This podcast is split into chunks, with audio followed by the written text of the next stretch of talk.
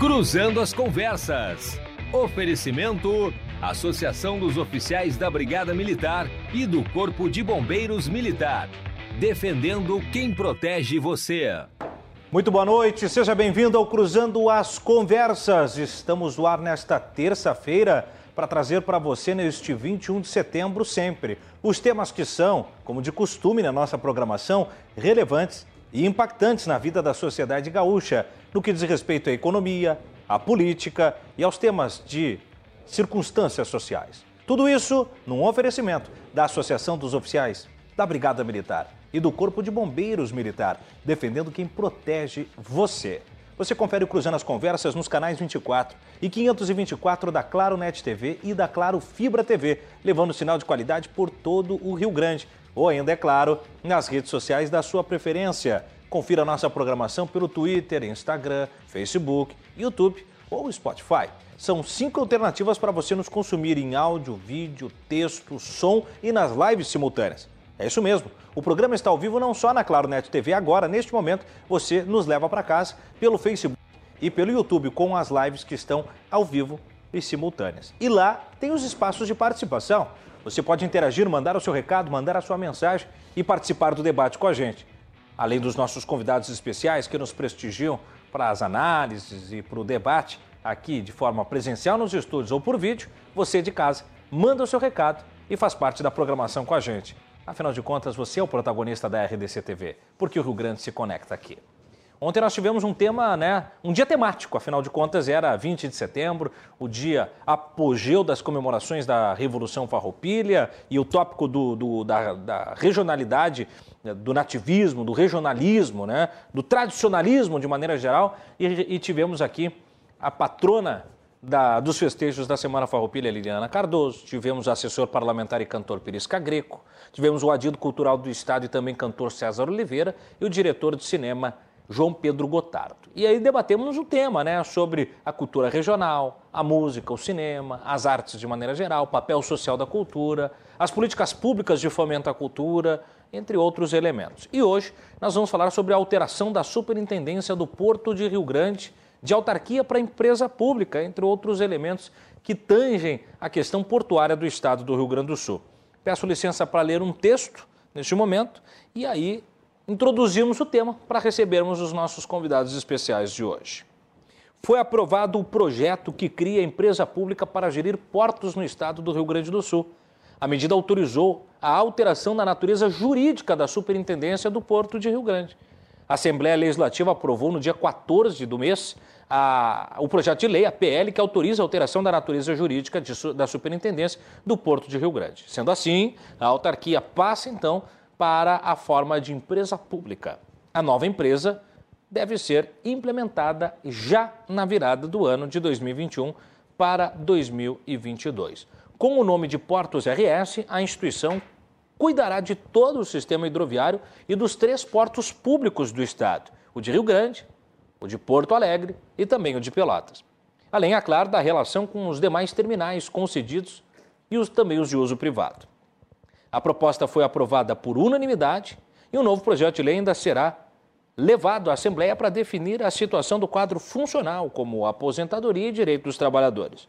A partir da mudança, o porto passa a ter caixa própria e uma organização administrativa de patamar ainda maior.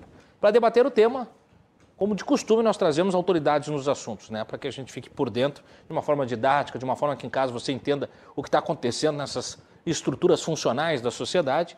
Nos estúdios eu recebo o Willem Mantelli, que é presidente da Hidrovias RS, e por vídeo receberei o Cristiano Klinger, que é diretor da Portos RS. Participaria conosco o Rui Mendes, que é presidente do sindicato uh, nos serviços portuários de Rio Grande, o Sindporg RS, mas cancelou sua participação por compromissos que surgiram de última hora, agora, há pouquinho antes do programa. A gente torce que não seja nada demais e lamenta a ausência do Rui, sem dúvida nenhuma, agregarei demais para a nossa análise de hoje. Mas, Vili Mantelli, presidente da Hidrovias RS, seja muito bem-vindo, Vili, uma satisfação recebê-lo aqui no Cruzando as Conversas.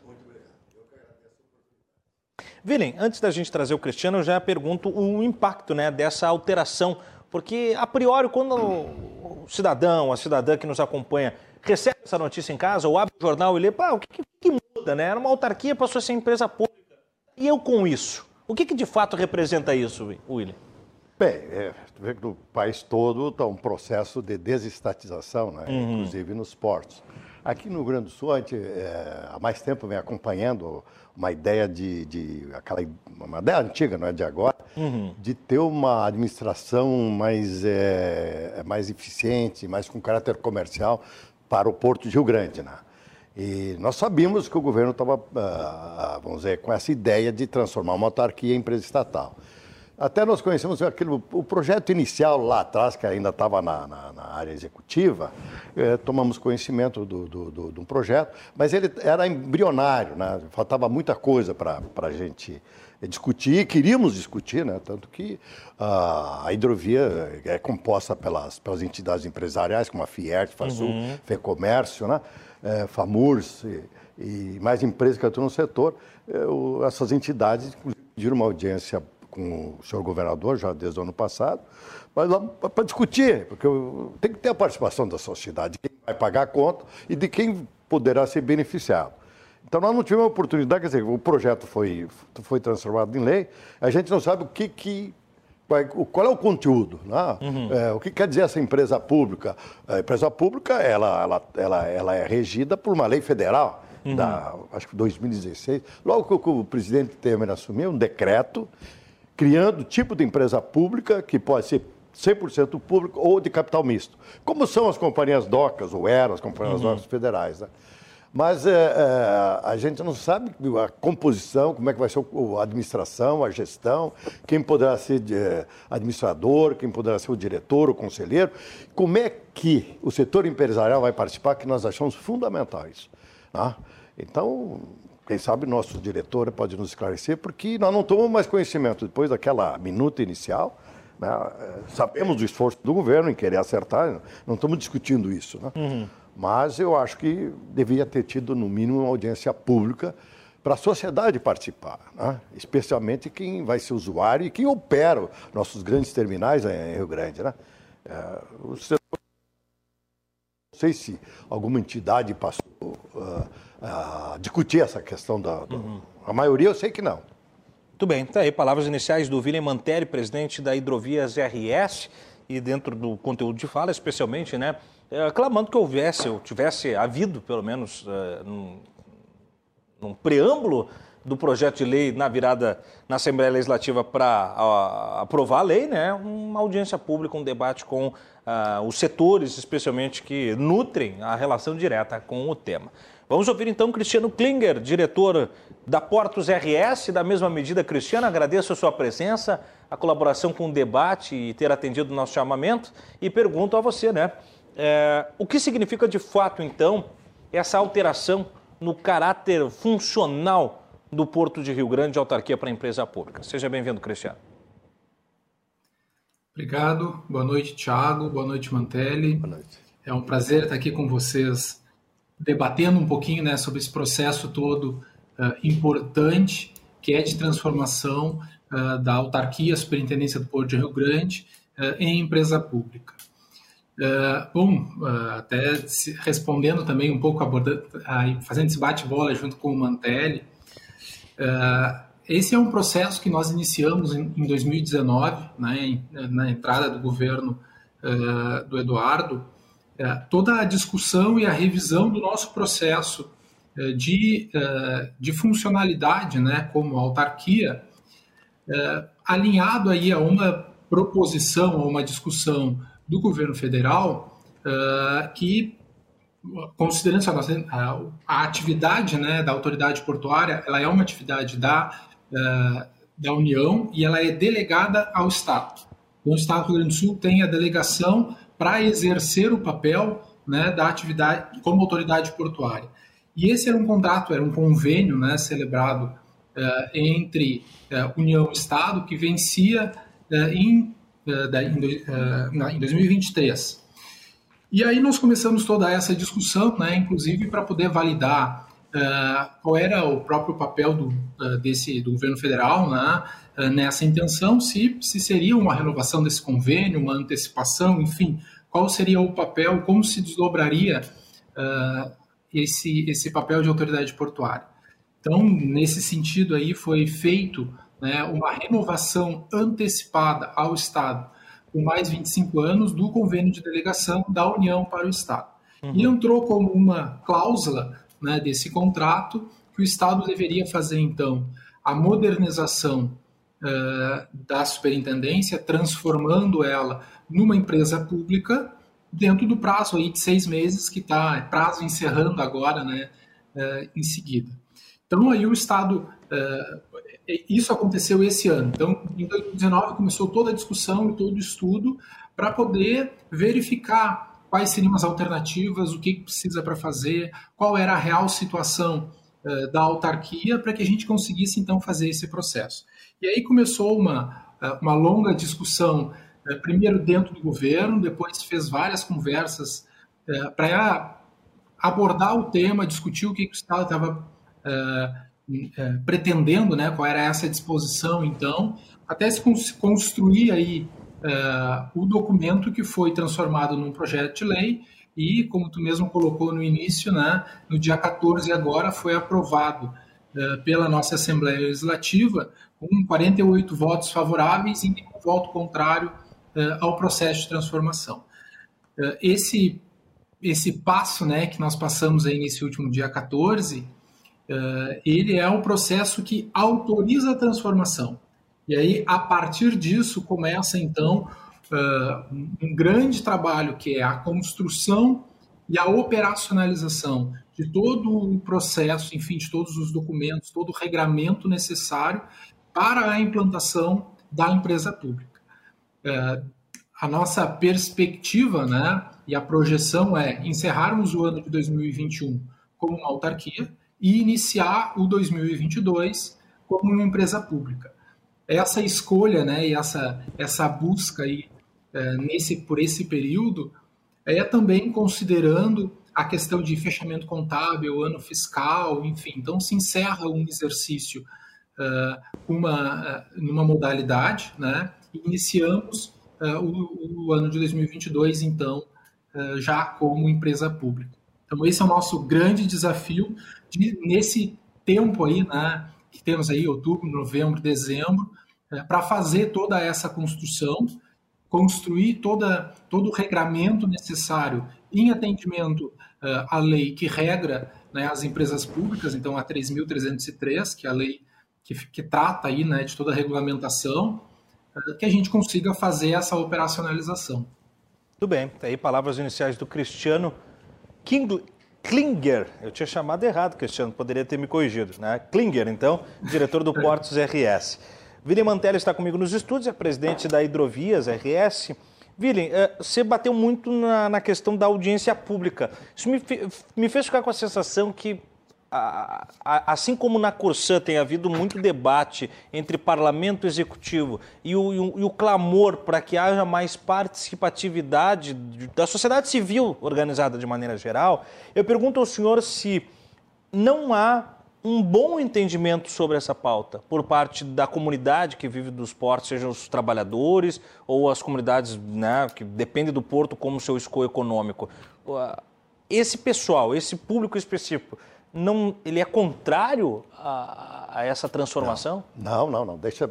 Te dar uma. Como eu, eu, eu, atuo nessa área portuária desde uhum. de 1975. Conheço o Rio Grande Faz um pouquinho desde de tempo, 75. Né? Hein? Faz um pouquinho de tempo. Eu né? sou do Velho Testamento, que eu digo. Né? Não me perde a idade, eu digo, acrescento, AC, antes de Cristo. Mas eu, eu, eu aprendi tudo que sei sobre o pouco que eu sei de portos de via, basicamente em Rio Grande. Então, uhum. eu posso dizer com muito orgulho, viu? acho que a sociedade gaúcha tem que conhecer melhor o Porto. Tem, o pessoal tem que levar universitário, empresário, jornalista. Uhum. Eu, eu, como eu, assisti desde 75, quando eu estava na do Bustrevo, que estava construindo o terminal, até hoje, todas as evoluções, e o grande salto foi com a lei de 1993, a lei da, chamada de modernização portuária, uhum. que teve uma atuação muito forte do, do, do, do Rio Grande do Sul, dos gaúchos. Começou em Rio Grande, veio para Porto Alegre e se espalhou em nível nacional. Nós tínhamos o Pratini de Moraes atuando, o Jorge Guedal, uhum. nós tínhamos um movimento, as, as federações. Né? Então, eu digo que não, o setor é, posso dizer, o setor empresarial está pacífico. Eu tive a semana retrasada, foi lá em Rio Grande, fizemos um passeio pelo canal lá com outros empresários, as autoridades e o próprio superintendente do Porto, né, Fernando Estima. Eu digo, eu, eu, eu, fiquei com mais orgulho ainda, porque tu passa uh, uh, pela, uh, pelo lado do cais, pelo canal, né, tu vê as instalações todas. Eu digo, é, é primeiro mundo. Uhum. Tá? É que a gente era tão crítico antes. Então, o setor empresarial está tá, tá investindo. Né? Tu pega lá o Tecom, pega a Iara, pega a Termasa, a Tergras, a Braskem, né? tu pega em Bianchini, todos estão investindo e, estão satisfeitos com o Porto. Né? Uhum. Então, a questão não é aí. E eu te digo o seguinte, que na época a gente pensou em mudar os portos, nós éramos acusados né, por sindicalistas, por políticos, né? é, até por parte da empresa, que com a mudança nós íamos desempregar, nós íamos quebrar o porto público.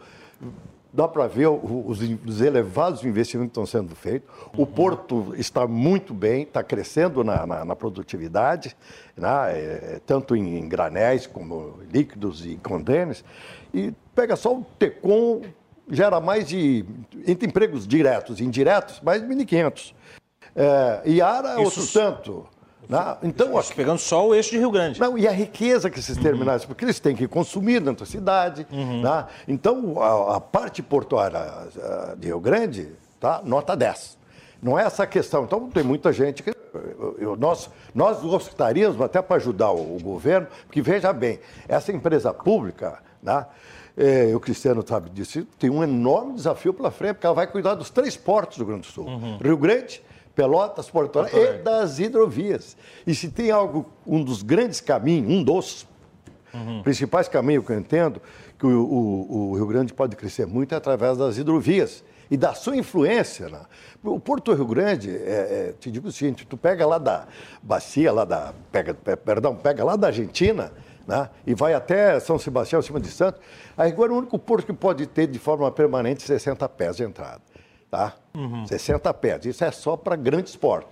E ele tem tudo para ser o porto concentrador aqui da, da, da, da, América do Sul. Um grande porto puxando carga lá de Baixia do Prata, puxando, uh, uh, disputando carga com os portos cidade. Então nós temos tudo. Qual é a. É que quando o governo propôs, nós gostaríamos, porque nós temos a, a, a nem se discute hoje, não é essa, se tem que ser privado estatal. Eu acho que não adianta tu pensar em manter privado ou, ou, ou estatal se tu não definir dois ou três parâmetros que eu acho fundamentais para desenvolver, para ter uma eficiência na administração, que é a autonomia do porto. Uhum. Ele tem que ter autonomia. Ele tem que ter, a, ele tem que ser descentralizado. Não pode o gestor, o CEO dos portos, para fazer um muro, construir um armazém, ter que pedir amém para Brasília. Sim. Tá? Ou, outro ponto que nós também, é, que eu acho fundamental, não é de agora, esse, esse nosso discurso vem muito tempo continuidade na gestão. Hoje o Porto está bem administrado, ninguém questiona. Na, na, atual administração, o CEO é o Fernando Estima e eu participo de vários eventos nacionais ali é, e todo mundo elogiou a gestão do, do, do nosso CEO, do, do Fernando Estima. Uhum. Mas o ano que vem, se há um câmbio, na, na, na no, no, no, se muda o governo, muda a composição política, tá? Aí não tem o problema da continuidade. Acontece como sempre acontece: muda o gestor. Não tem a meritocracia. Então, o nosso pleito era de que devia ser um órgão de Estado e não de governo. Uhum. Pela importância que tem o porto de, de Rio Grande e as suas hidrovias. Nós queríamos apenas a possibilidade de discutir com, com uhum. o governo, com os parlamentares, não para atrapalhar, muito pelo contrário, para contribuir, porque a coisa passa a ter mais força quando tu envolve a comunidade. Tá? É, até tu compromete a, comunidade. E também para saber qual é a participação do setor empresarial é, dentro da, da, gestão dessa governança né, é, que nós achamos fundamentais. É, é, nesse sentido aí, não é de, de achar... De questionar, assim. Não, não, não. Entendi. Não, eu acho que, uh, tá, privatizar, muito bem, mas teríamos interessados. Como é que tu vai privatizar 100% das operações de carga e descarga no país, aqui no Estado, estão em mãos de empresa privada? Uhum. Hoje tu tem a gestão, a administração a administração está no mão do governo. Mas eu te pergunto, mesmo o governo estadual tem uma extrema dificuldade pela falta de uma plena autonomia, de uma descentralização, se livrar das amarras de Brasília, né? e também pela descontinuidade de uma uhum. gestão. troca o secretário de transporte, troca o governador, há uma mudança. Aí se, o que, acontece? Sempre se parte do zero lá. Ah, vamos rever. Então era isso que nós teria alguns mecanismos tem para manter a continuidade, enquanto a gestão estiver bem, manter aqueles gestores. Tá? Uhum. E para ter autonomia mesmo. Porque, só para terminar, o Por Porto favor, de, de Rio Grande, dos portos nacionais, dos portos brasileiros, é o que mais sofre a competição. É, e, o, e, o, Cristiano sabe disso. Sofremos a concorrência de Buenos Aires, Montevidéu, Santa Catarina e Paraguai, no mínimo. Então, se o, se o senhor não tem uma autonomia lá em Rio Grande, Tá? De, de, negociar, de atrair empresa, de atrair mais carga, de negociar, de reduzir custo. De, se ele tem que pedir amém sempre a Brasília, até que venha a resposta. Me faz lembrar os espanhóis na Idade Média, hum. que lá o, toda a decisão era de Madrid, né? Então uhum. a decisão que saia de Madrid até chegar no outro extremo, lá nas províncias espanholas, levava mais de ano. Já então, mudou os, a realidade do que se queria. Os, os espanhóis diziam assim ah, se a morte viesse de Madrid, nós íamos viver muitos anos. Né?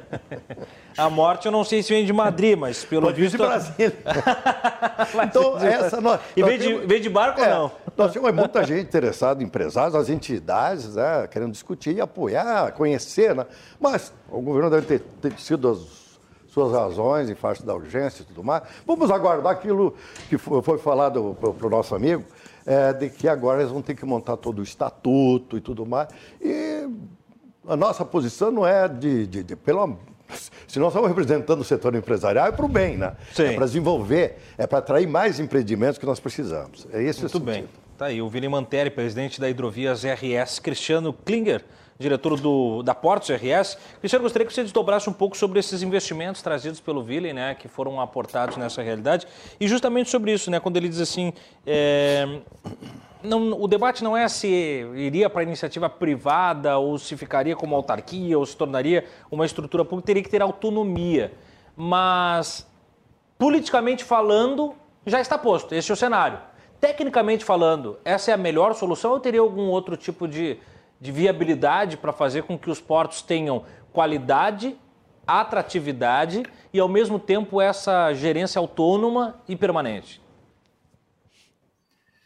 É, essa discussão, é, quando a gente começa a olhar qual é o caminho a ser adotado, qual o caminho a ser seguido, né?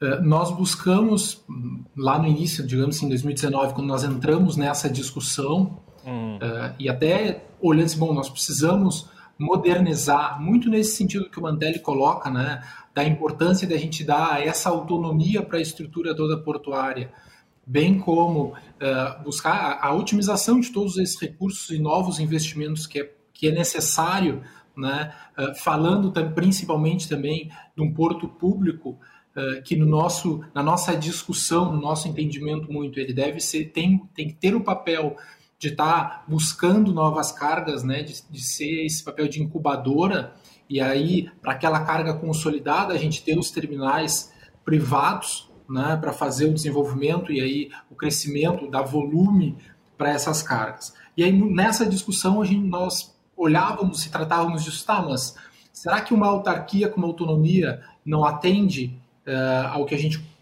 possa fazer aí e dar esse resultado? Ou melhor é uma empresa é, pública, como está discutindo, ou como o próprio governo federal é, levanta né, em algumas situações, uma empresa privada. É, e aí, considerando, fazendo toda essa discussão, olhando os outros portos é, do país como todos sendo tratados, enfim, é, no estudo é, se entende que a empresa pública é sim o que pode nos dar esse, esse subsídio todo, nos dar essa base para fazer a mudança necessária né, e que a gente consiga é, ter essa autonomia. Essa preocupação que o Mantelli coloca é, da mudança, é, da descontinuidade da, da gestão, onde ah, hoje tem a autonomia administrativa, financeira e tudo mais, né, a pouco pode não, pode não ter, sendo uma empresa pública e atendendo todo o regramento, tudo que está exposto na lei, Uh, isso é um pouco blindado. Né? Por quê? Porque a nomeação da diretoria passa a ser técnica. Ou seja, precisa ter o currículo que atenda para aquele cargo que a pessoa está almejando para conseguir fazer parte. os mandatos passam a ter. É, então, existe uma série de regramento que está na lei que passa uh, a, a garantir um pouco mais né, uh, essa grande preocupação que se tem.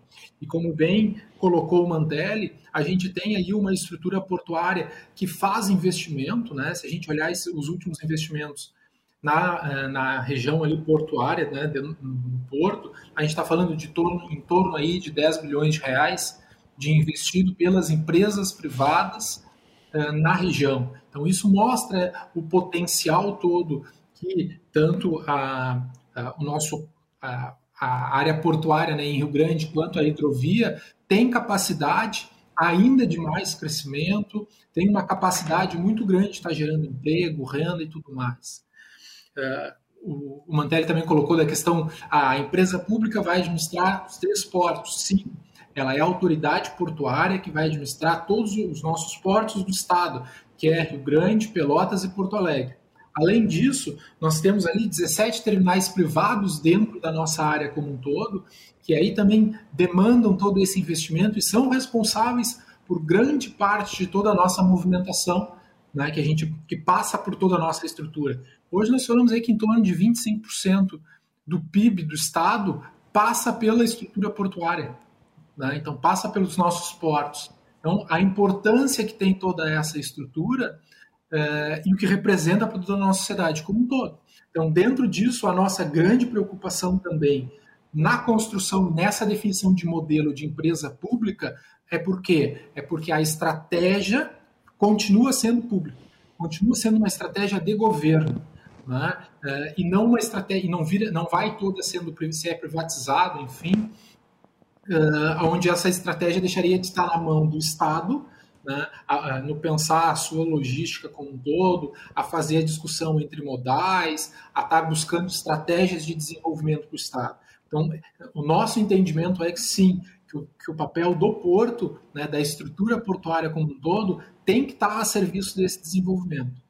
Dentro disso, um dos projetos que a gente uh, colocou como prioritários também uh, dentro da nossa gestão né, foi o desenvolvimento do Rio Grande Porto Indústria, ou seja, é fazer o alinhamento da área portuária com toda a retroárea que nós temos, uh, que pode dar suporte, que pode fazer toda a ligação e mexer na competitividade do Estado por essa grande retroárea disponível é, que as empresas estão aí buscando para fazer investimento. Obviamente que ligados isso também é uma política do governo para conseguir atrair novas empresas, né, uhum. É, para ter essa ligação direta com os terminais e poder é, fazer todo o potencial que o nosso o nosso tanto o Porto de Rio Grande quanto toda a nossa hidrovia que é enorme e tem um potencial tremendo também, como bem colocou o Mantelli, que é uma grande referência, né, quando a gente está discutindo aí sobre hidrovia,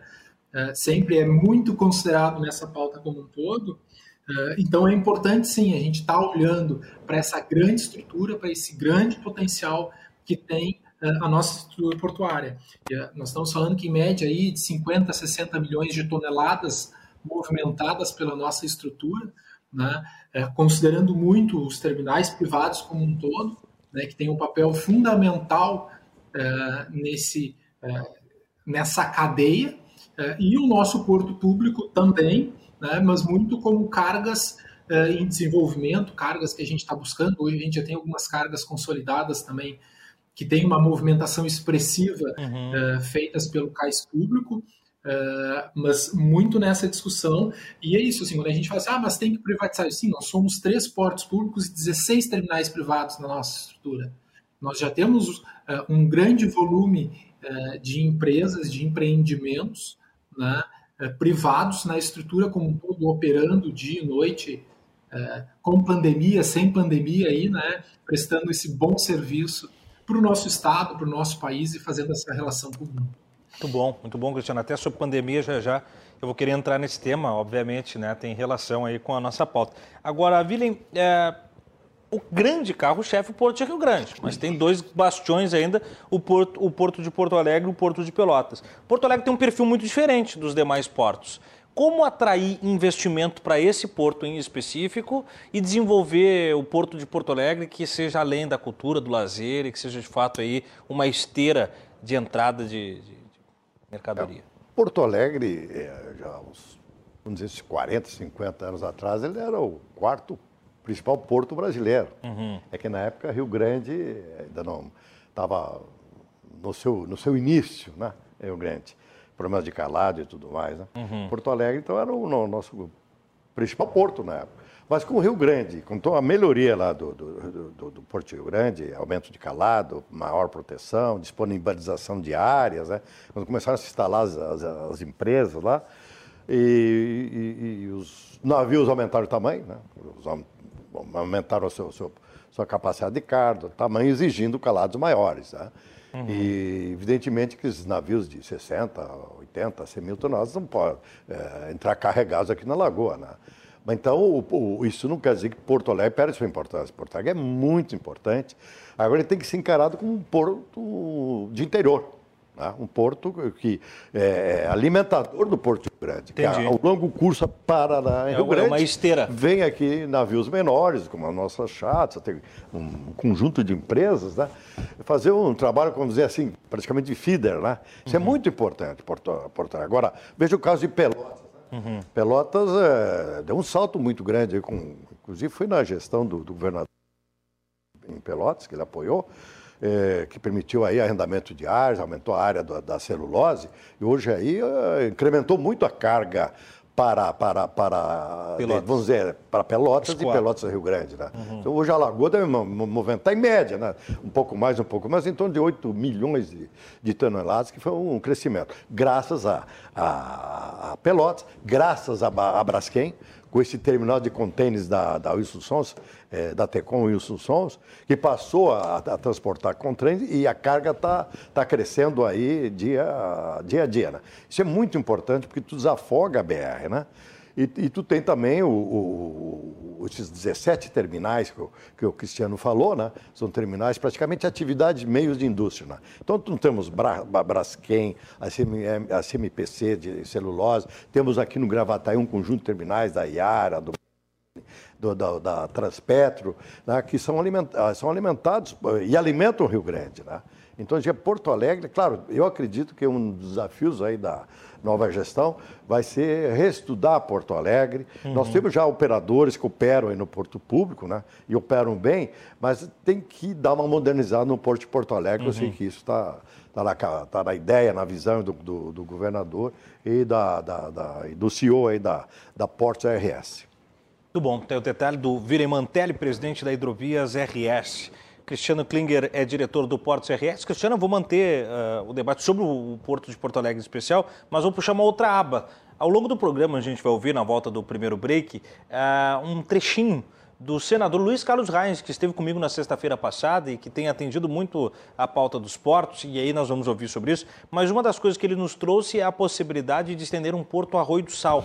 Gostaria de, de ouvi-lo sobre isso, né? o quanto isso de fato pode ser uma realidade a curto, médio ou espaço de tempo, o quanto isso impacta na construção desse porto, eh, no que diz respeito aos demais portos, essa questão da gestão pública e, é claro, né, na economia, na, na empregabilidade, elementos que são de fato relevantes aí.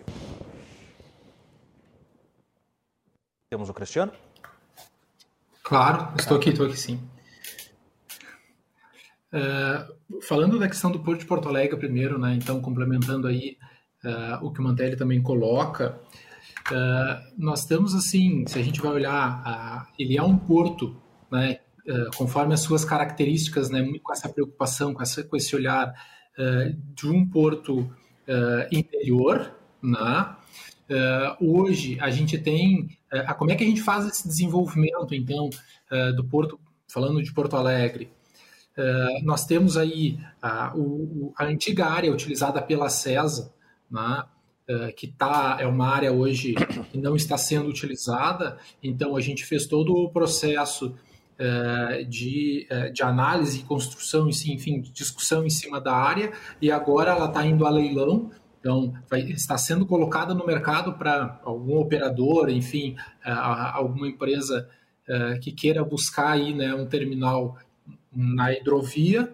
Então, em novembro é o leilão da antiga área da CESA, né? A gente chama área da CESA, mas é a antiga área da CESA, que é uma área é, junto né, com a área operacional toda é, do Porto de Porto Alegre, que vai estar sendo colocada à disposição. Então, é uma das formas de estar desenvolvendo, é estar buscando esses novos investimentos é, na nossa área, né, que é uma área grande ainda em expansão, que tem muitas possibilidades.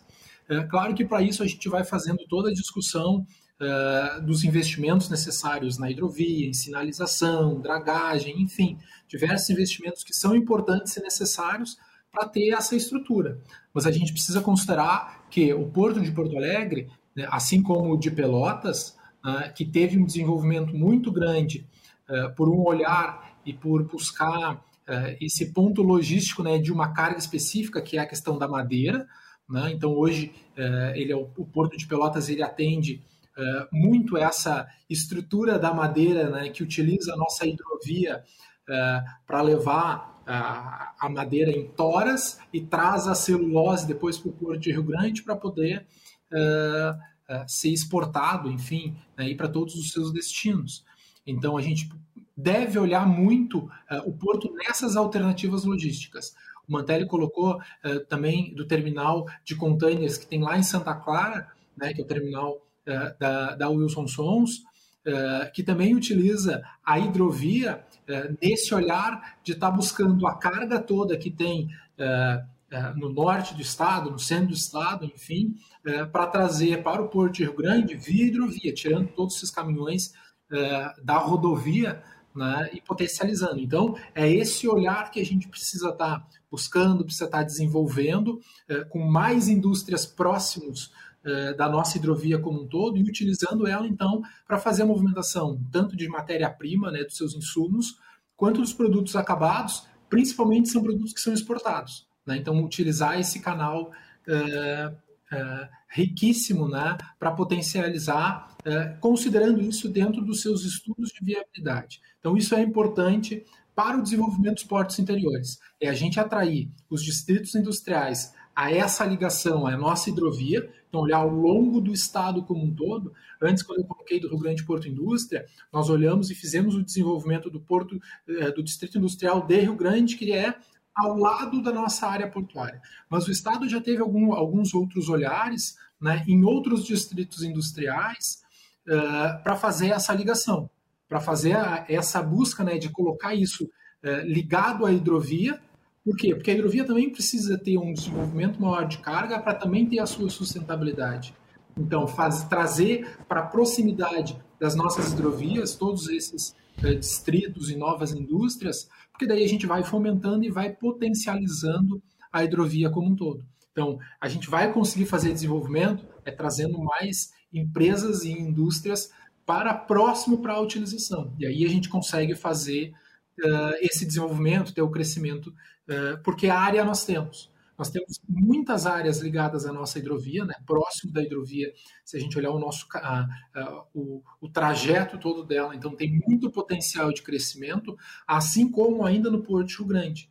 Né? Porque a gente fala assim, uh, os dois lados que nós temos uh, no Porto de Rio Grande, né? o lado de Rio Grande e o lado de São José do Norte, então tem um potencial muito grande ainda de desenvolvimento, por todo o lado de São José do Norte, onde hoje nós temos uh, um terminal instalado, que é uh, o do estaleiro, né, né, no lado de São José do Norte. Então, ao lado dele tem uma área muito grande que pode ser ainda uh, utilizado por empresas privadas para fazerem seus empreendimentos, já aproveitando todo o nosso canal, todo o espaço que hoje a gente já tem e já utiliza. Né? Hoje nós temos um canal uh, homologado em 15 metros, o que possibilita uh, os navios aí que operam as principais rotas do mundo a ter acesso a Rio Grande. Né? Então, esses navios conseguem chegar, conseguem fazer a sua operação em Rio Grande. Então, tem um espaço muito grande ainda de desenvolvimento. Assim como no lado de Rio Grande, que daí uh, são áreas menores que nós temos, menores em, em quantidade né, à disposição, mas tem potencial certo? Então a gente tem é, muito potencial ainda é, de crescimento com a infraestrutura toda é, aquaviária já instalada, certo? Então tem potencial. A gente precisa estar buscando sim esse desenvolvimento ou essa atração dos investimentos né, das empresas e das indústrias para essa utilização. É nesse, bom, nesse com esse olhar. Muito bom, tá aí o Cristiano Klinger. Para a gente fechar esse bloco, Willem, é, você falou né, da necessidade que tem que arregaçar mangas mesmo e trabalhar o Porto de Porto Alegre. vou fechar o arco de Porto Alegre aqui. Daí você falou nos calados, né? Da produção passou que aqui nós temos os calados de 3 a 5 metros, enquanto o Grande é 15 a 17. Há uma diferença aguda, é um investimento muito forte. Tem uma outra reclamação que é constante no Porto de Porto Alegre, que é a falta de iluminação noturna, né? Iluminação para o aspecto da noite, que condiciona uh, os navios atracarem por até 12 horas. É, isso tudo gera um custo muito alto. Será que realmente Porto Alegre consegue isso num curto espaço de tempo?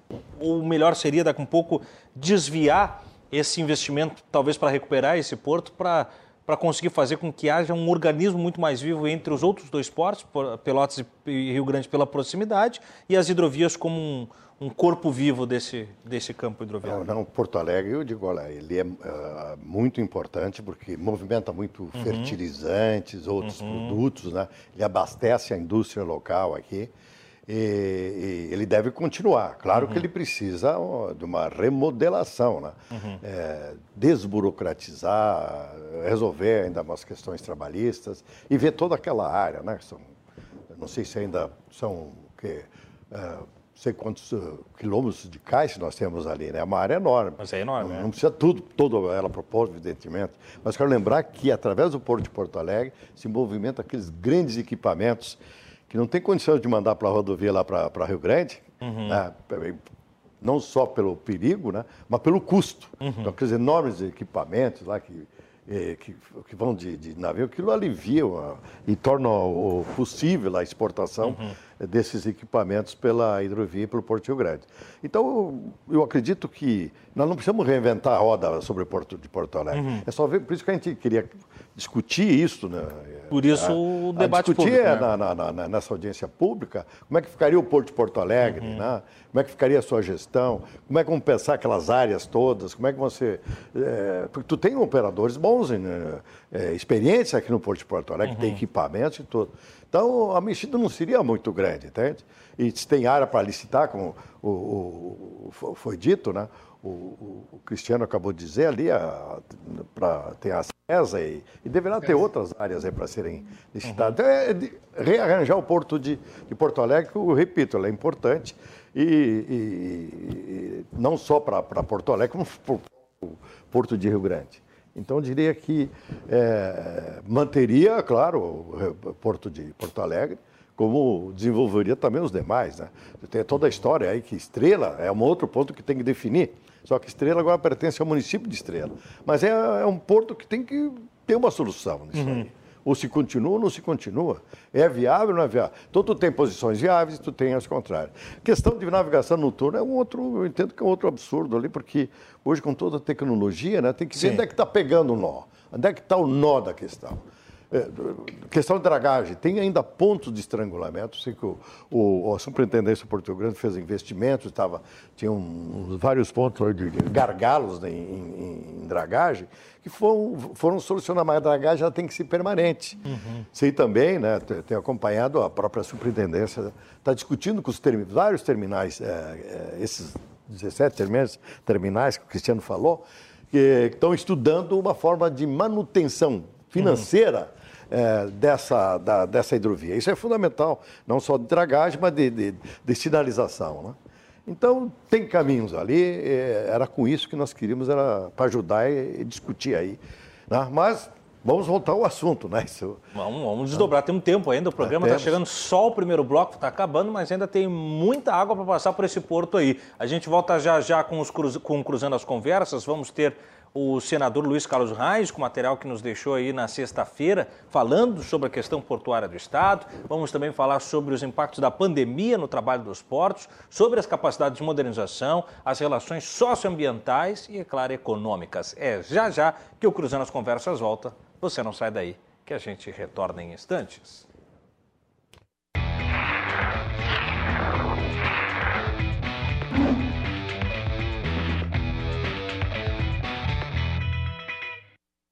Vamos juntos reduzir o número de suicídios? Então perceba os sinais.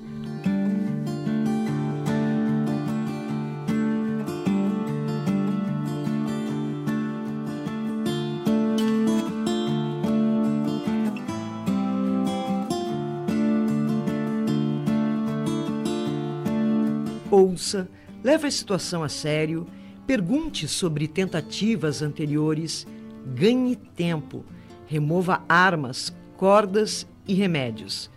Comunique familiares e encaminhe aos serviços de apoio.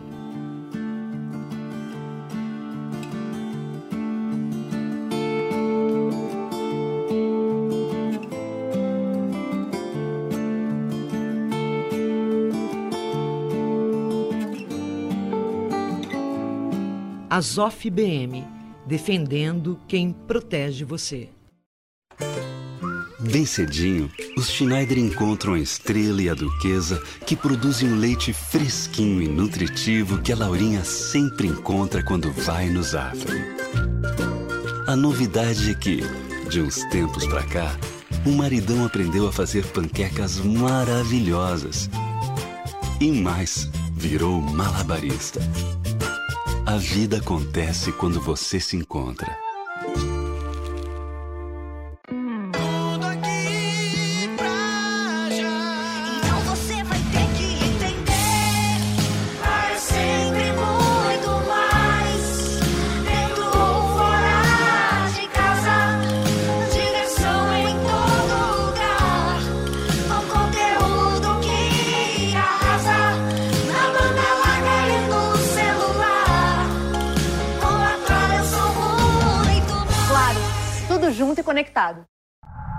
Acorde. Temos um convite para você dormir melhor. O seu colchão precisa ser personalizado para a sua saúde.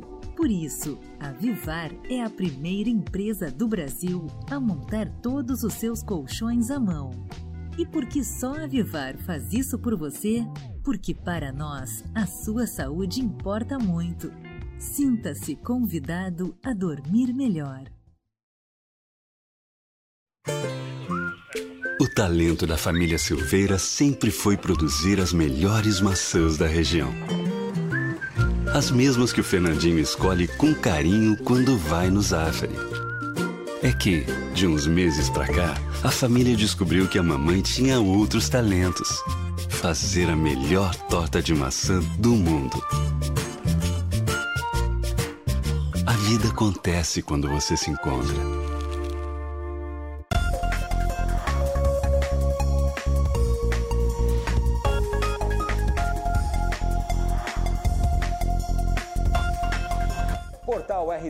Em nova temporada a partir das 3 horas da tarde. Informação, entrevistas, entretenimento, previsão do tempo e muito mais. Portal RDC, de segunda a sexta-feira, a partir das 3 horas da tarde, nos canais 24 e 524 da Claro Net TV e também na plataforma digital de sua preferência.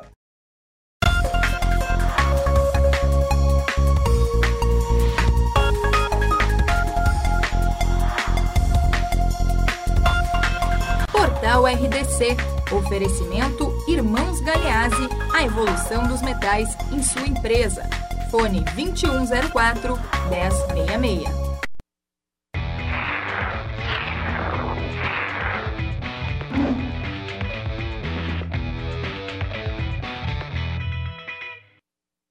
E assim que nós voltamos com o segundo bloco do Cruzando as Conversas desta terça-feira, 21 de setembro, fechando o inverno e trazendo no nosso programa, em toda a nossa programação, aquela carga de sempre de um jornalismo 100% local. Trazendo para você utilidade pública, prestação de serviço, reportagem na rua, carga opinativa, o esporte, o entretenimento, programa de culinária, está chegando a nova temporada do Calil aí, com o Gourmet na TV e muito mais. Tudo isso nos canais 24 e 524, da Claro Net TV e da Claro Fibra TV, estendendo o sinal de qualidade por todo o Rio Grande e ainda nas redes sociais da sua preferência. A rede digital de comunicação, a RDC TV, conecta o Rio Grande pelo Twitter, Instagram, YouTube, Facebook e o Spotify. Lá você confere o podcast do Cruzando as Conversas e nos leva para casa num formato mais tradicional, mais romântico do rádio. Aliás, hoje é dia do radialista, né? Então você que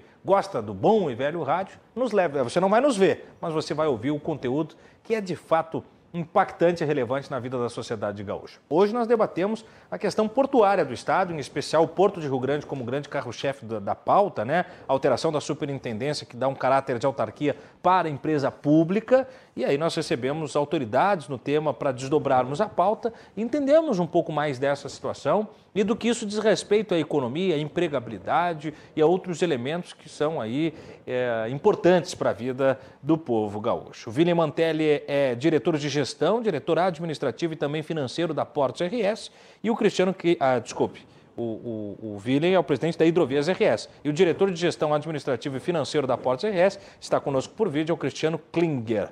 Bom, uh, fechei o bloco com o Willem, volto agora com o Cristiano, para a gente manter esse ping-pong, essa dobradinha, que está bem demais aí, né? Parece dupla de ataque da seleção brasileira dos áureos tempos Bebeto e Romário aqui, viu, Willem? Mas eu vou lá com o Cristiano agora. Cristiano, uh, você tocou num tema que para mim sempre é muito importante uma vez que o, o programa aqui, o Cruzando as Conversas, ele, ele é muito múltiplo, né? Cada dia a gente tem uma pauta que é da Agenda 7, então a gente pode começar numa semana falando de agronegócio e terminar falando sobre o Sistema Único de Saúde. Então ele vai para todas as abordagens. Mas todos esses elementos, todas as circunstâncias da vida social e da vida econômica do país estão sob um lençol da tal da pandemia ela não é de forma nenhuma sonegada por nenhuma abordagem e ela não pode ser esquecida quando a gente fala sobre o horizonte né, da realidade econômica do que a gente está falando. Então, eu vou fazer agora duas em uma com você. A primeira é: como a pandemia afetou as questões portuárias, os trabalhadores, a, as, as orientações sanitárias, porque muito na imprensa se desdobrou os aeroportos e pouco se olhou para os portos, no meu entender. Pouco se preocupou assim. E, e, e, eu vejo, e talvez aqui eu possa estar enganado, gostaria que vocês, que são especialistas, me corrigissem. Eu vejo que os portos são muito mais urgentes que se tivesse toda uma fiscalização e um cuidado sanitário do que os aeroportos. Que é muito mais fácil você ter o controle, uma vez que na maior parte do tempo nós estamos falando de um público muito mais fácil de ser eh, mapeado. Né? O público vai estar ali numa área de embarque, vai estar bem controlado. Agora, nos portos é um fluxo muito grande de profissionais, de operadores, de gente que chega e sai. Bom, dizendo isso, então, como que a pandemia afetou? E depois, qual o horizonte econômico do pós-pandemia, se é que a gente pode considerar já quase num pós-pandemia? Cristiano. Muito boa. Essa pauta é uma pauta que realmente preocupa muito e merece uma atenção próxima, né, pelo cuidado que nós estamos falando da vida de diversas pessoas, diversos trabalhadores e tudo mais. Bom, a atividade portuária, né, por uma atividade essencial, não parou em nenhum momento durante a pandemia. Então, assim que iniciou a pandemia, ainda teve uh, reforço, digamos assim, uh, do Ministério da Infraestrutura uh, com um decreto, uhum. né, reforçando o papel da atividade portuária como um papel essencial, né, porque nós estamos falando da manutenção aí, uh, do abastecimento e tudo mais. Então, as atividades não pararam. Nós seguimos normalmente trabalhando, uh, e inclusive com recordes em cima de recordes de movimentação nos portos. Né? Uh, e aí, quando tu coloca até a questão da preocupação, assim, ah, não merecia uma fiscalização, uh, merecia, mereceu, e nós tivemos uma fiscalização muito forte né, uh, em cima de toda a operação. É, aí, deixa, deixa eu só te interromper, Cristiano. Desculpe, deixa eu te interromper, claro. até para eh, reconfigurar o que eu falei, porque até pela expressão realmente parece que eu disse que não houve a fiscalização. É, na verdade, o que eu quis dizer era sobre uma preocupação da sociedade civil, de se preocupar com os portos, de entender a importância dos portos uh, no controle uh, de circulação das pandemias. Me parece que muitas vezes a sociedade civil, até fazendo uma meia-culpa com a imprensa, nós deveríamos ter abordado essa fiscalização que eu quis dizer, né? um cuidado, um olhar mais atencioso do que necessariamente somente para os aeroportos. Foi nesse sentido. Tranquilo. A percepção é essa mesmo, né? A gente sempre, sempre se escutou muito mais a preocupação nos aeroportos e muito pouco se falava de portos. Né? É, mas é, e, e, aí nesse sentido, né, a nossa preocupação sempre foi muito grande é, em ter esse controle, em ter o cuidado. Então, no início da pandemia, foram criados diversos protocolos nós temos uma diretoria dentro da nossa estrutura que é dedicada ao meio ambiente, à qualidade, à segurança do trabalhador, né, que, que é capitaneada né, pelo diretor Henrique Ilha, onde ele fez todo esse controle, esse monitoramento e os cuidados com os protocolos, todos a serem seguidos. Desde a declaração que o uh, capitão do navio precisava apresentar da sua tripulação para poder atracar no cais, né? e quando teria algum uh, sintoma, teria algum suspeito, era já acionado a Anvisa, uh, todos os órgãos, para poder fazer esse controle né? e impedir a contaminação de outras pessoas. Então, uh, nós tivemos em alguns períodos né, uh, proibição de tripulação estrangeira ou de determinada localidade, uh, de descer da embarcação, de não ter contato com o restante dos trabalhadores que precisavam subir a bordo. Depois, quando foi melhorando os protocolos, então se tirou restrição. Então, nós tivemos, passamos aí por diversas fases ao longo da pandemia, mas com um monitoramento e existia uma reunião semanal de todos os eh, envolvidos, né, de todos os terminais, com os órgãos todos eh, de controle de saúde, monitorando número de casos, número de contaminado eh, em todos os nossos portos, tanto público quanto privado. Né? Então, uma interação muito forte entre todos, com essa preocupação do cuidado com a vida. Né? Então, a, a, nossa intenção era vamos cuidar e vamos prevenir o máximo possível.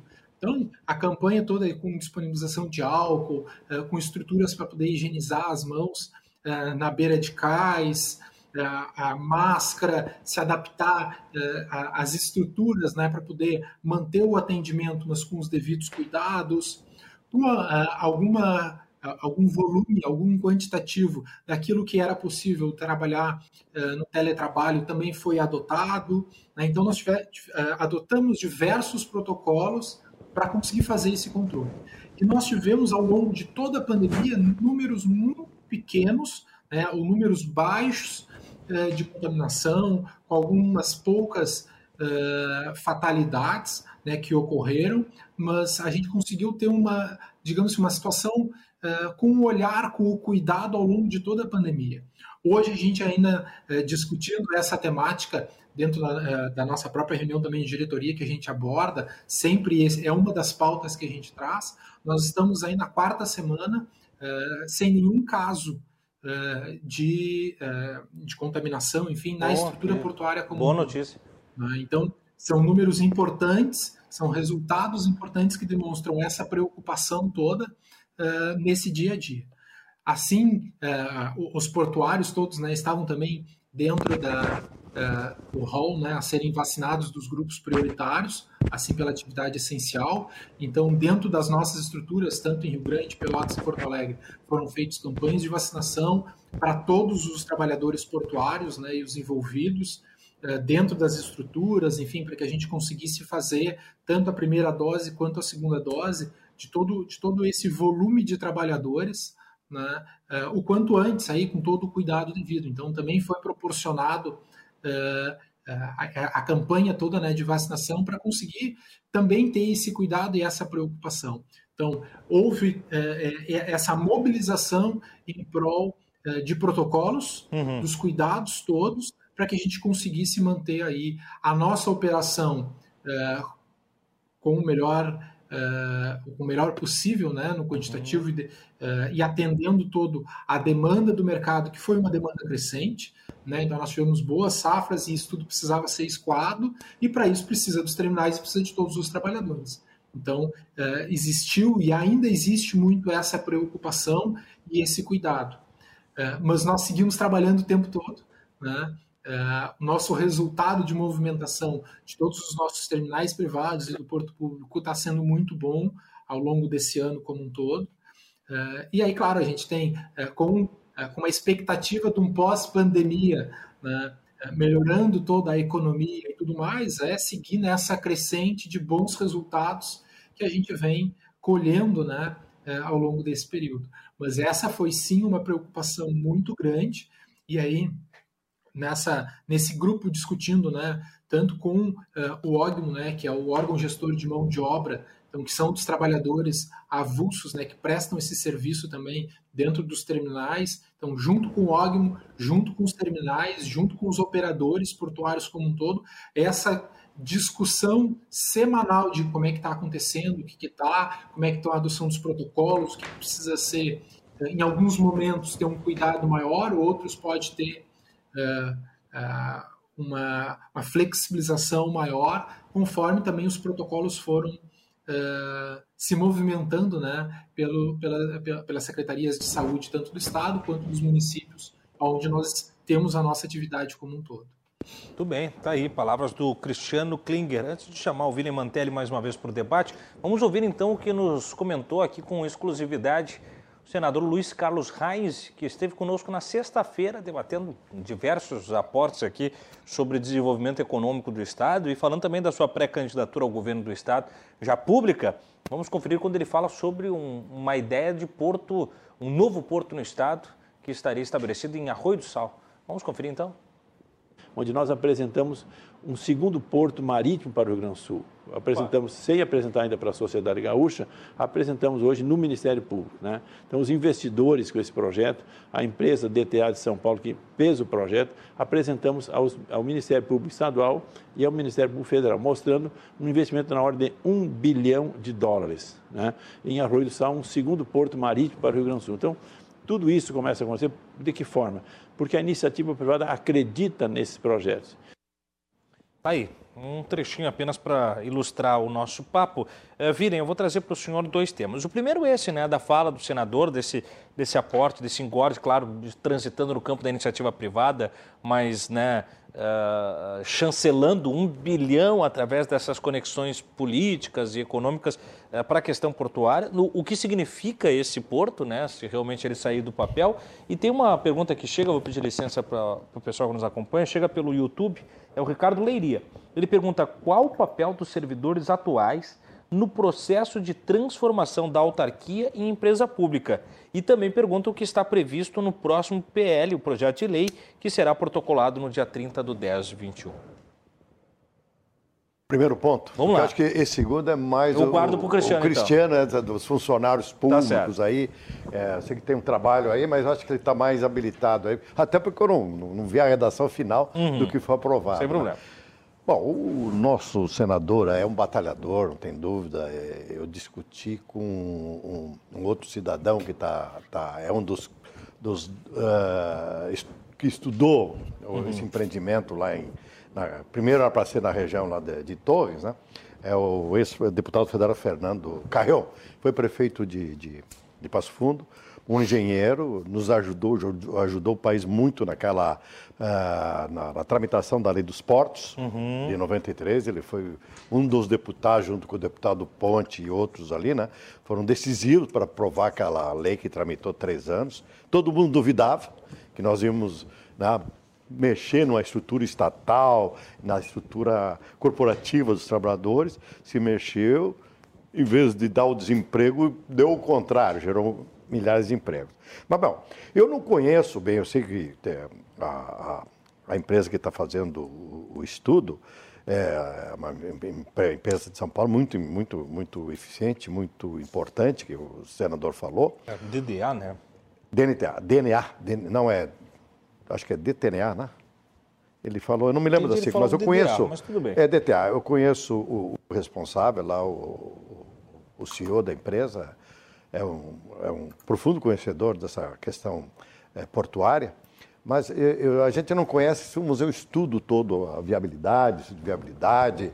Eh, eu tenho dito o seguinte, né, quando o senador e o deputado me procuraram há um certo tempo, eh, que se for capital privado, o risco é do, do- da empresa, do, investidor, setor.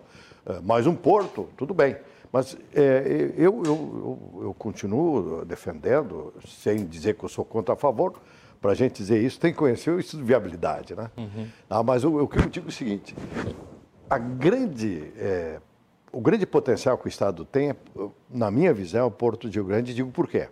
Ele está no coração do Mercosul, certo? Estamos no coração do... Aí tem que pensar em, em- em geopolítica, certo? Bom, então, nós aqui no Sul, que falam, ah, vocês estão longe do mercado dos consumidores, isso é conversa. Se tu examinar num círculo ali, né, é, nós estamos aqui mil, eh, mil quilômetros, mil e quinhentos quilômetros da, da, dos grandes centros. Buenos Aires, Montevidéu, São Paulo, Rio de Janeiro, Córdoba, Minas, né? Acessar, todo esse mercado acessível é, por, por rodovia, ferrovia, hidrovia e, e, pelo, pelo, pelo sistema aéreo. Né? Então, nós estamos no, nesse centro. Né? Estamos ainda, vamos dizer assim, perto da, da África, tá? uhum. pelo porto, as nossas portas para o mundo, no caminho da Ásia e também no caminho do, do, do, do Pacífico, lá pelo, por baixo da, da Argentina, no, no, no, no, acho que é o Estreito Horn, no Cabo Horn, tá?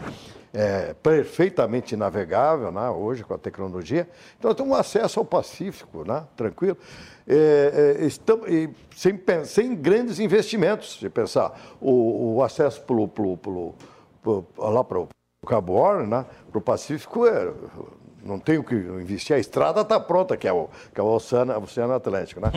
Na tá África, tá pronta, é a estrada está pronta.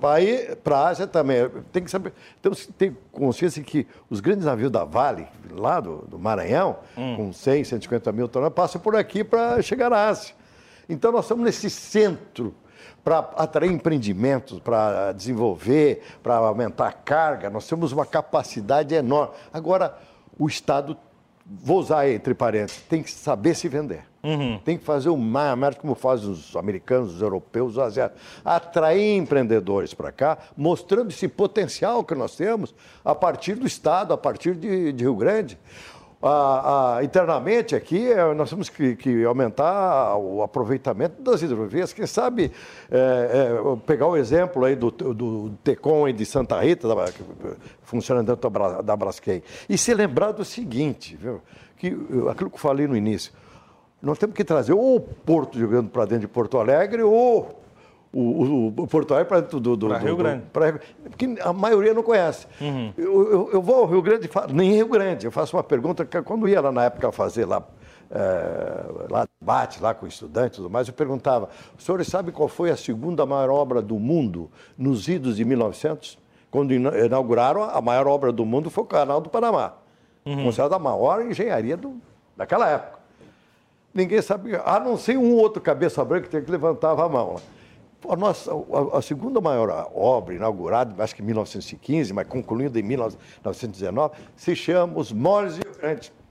Foram quase 5 milhões de blocos enormes de, de, de pedras de 10 a quase 30 toneladas. Tão maior, dizem os especialistas, do que as pirâmides. O nosso problema é que o, a nossa pirâmide está embaixo d'água. Um pouco... Mas, na época, a, a capital federal era Rio de Janeiro, os engenheiros, os almirantes na época diziam, não, o Rio Grande não pode ter porto. Aquilo era, era, o apelido era, dia, era barra diabólica, cemitério de navios, porque sem aqueles moles o navio não podia entrar. Sim. Então, muitos navios naufragaram. Então, nós estamos você tem que usar ou Santa Catarina, acho que era a Laguna, ou Montevidéu. E aí tinha um enorme contrabando. Construímos um, um com o apoio de várias uh, empresas estrangeiras, de holandeses principalmente, e com engenheiros nossos aqui, se construiu aquilo que foi considerado a segunda maior obra do mundo, depois do Canal do Panamá. Então nós temos um fato histórico que devia estar no, Uh, junto com a Revolução Farroupilha, devia estar nos, no, no, no, nos bancos escolares, nossos é alunos. E, e, outra, eu digo assim, e para nós hoje, principalmente a turma da minha idade, aí, que tem que lutar para deixar o Rio Grande do Sul melhor para as próximas gerações, se espelhar naqueles gaúchos que tinham, eram, eram adversários políticos, né? mas na hora se uniram. Gaspar Silveira Martins, famoso, que deu um soco na mesa, uma reunião lá com os engenheiros. Né? Ah, doutor, não dá para construir as não dá, a, a, barra não deixa. E ele deu um soco histórico na, na mesa e disse, a a barra não tem querer. Nós vamos fazer isso. E fizeram. não tenho vontade. E né? fizeram. E aí nós temos um grande porto, né? não estou desmanecendo nem outro, mas nós temos um grande que tem um enorme potencial, agora tem que ser vendido. E outra, tem que. E aí eu faço um, aperto, um, um apelo para o meu amigo Cristiano, né? eu já fiz, tenho feito para o Estima, que nós temos que levar a, não só Porto Alegre, toda essa comunidade, toda essa, o Rio Grande do Sul, a conhecer Porto de, de, de Rio Grande, conhecer sua história, sua potencialidade, né? uh, levar as, as universitárias, as universidades. Então, vê, tu vai em Hamburgo, na, na Alemanha, tu vai nos portos belgas, nos holandeses, eles têm toda uma história, a comunidade, não só a cidade, vive aquilo. Sabe que o porto é importante, importante para gerar emprego para o filho, para o marido, uhum. para desenvolver a cidade. E nós temos essa, esse potencial todo e não estamos sabendo utilizá-lo 100%. Por isso que a gente quer, queria e nós queremos participar da montagem dessa nova estrutura aí. Muito bom, tá aí palavras do Willem Mantelli, presidente da Hidrovias RS, tá aqui comigo nos estúdios. Por vídeo, Cristiano Klinger, diretor da Portos RS. Um abraço para o Amaro Nascimento, Sargento Amaro, que lá de Esteio nos parabeniza e diz que está muito bom o programa, assim como a Ivone de Oliveira, que também está participando aqui na Interativa. Eu vou recuperar o recado, Cristiano, do Ricardo Leiria, é, que aí a gente passou para você, né? É, qual o papel dos servidores atuais no processo de transformação da autarquia em empresa pública e o que está previsto na próxima PL, que será protocolada em 30 do 10. Dizendo isso, é, passa a palavra e depois a gente segue o papo para o nosso bloco final. Tranquilo. Uh, sempre bom a gente trazer essa temática também, né, que é do quadro pessoal, uhum. uh, até porque nós estamos falando aí de uma estrutura uh, portuária que passou já por algumas mudanças ao longo da sua história, né? uh, e temos aí uh, hoje dois quadros de pessoal que trabalham dentro da superintendência como um todo, né? dividido nos nossos portos como um todo, nos portos públicos, que precisam e serão sim tratados agora nesse segundo projeto de lei. Quando nós iniciamos a discussão lá em 2019, né, sobre o que, que como estariam e o que, que seria feito então uh, numa proposição que viesse uh, e veio esse desdobramento como empresa pública, nós já fazíamos essa discussão do quadro pessoal, mensurando, estruturando, pensando as alternativas, o que, que poderia ser feito. E aí então se optou por fazer o caminho de dois projetos de lei. O primeiro, que é o que autoriza o Poder Executivo né, a criar a empresa pública, fazer essa transformação de autarquia para empresa pública, e um segundo projeto de lei que vai tratar dos quadros de pessoal. Então, e aí foi feito também uma discussão e um acordo né, é, junto com Casa Civil, Procuradoria Geral do Estado, né, as secretarias envolvidas, os sindicatos trabalhadores que participaram desse processo todo, é, dessa discussão, né, é, de fazer, então, esse segundo projeto de lei, que será protocolado até 30 de outubro, então não é na data do, do 30 de outubro que ela vai ser protocolada na Assembleia Legislativa, mas até lá, e esse período é para entre o Estado, né, os órgãos do Estado, junto com o Sindicato dos Trabalhadores, fazerem essa construção.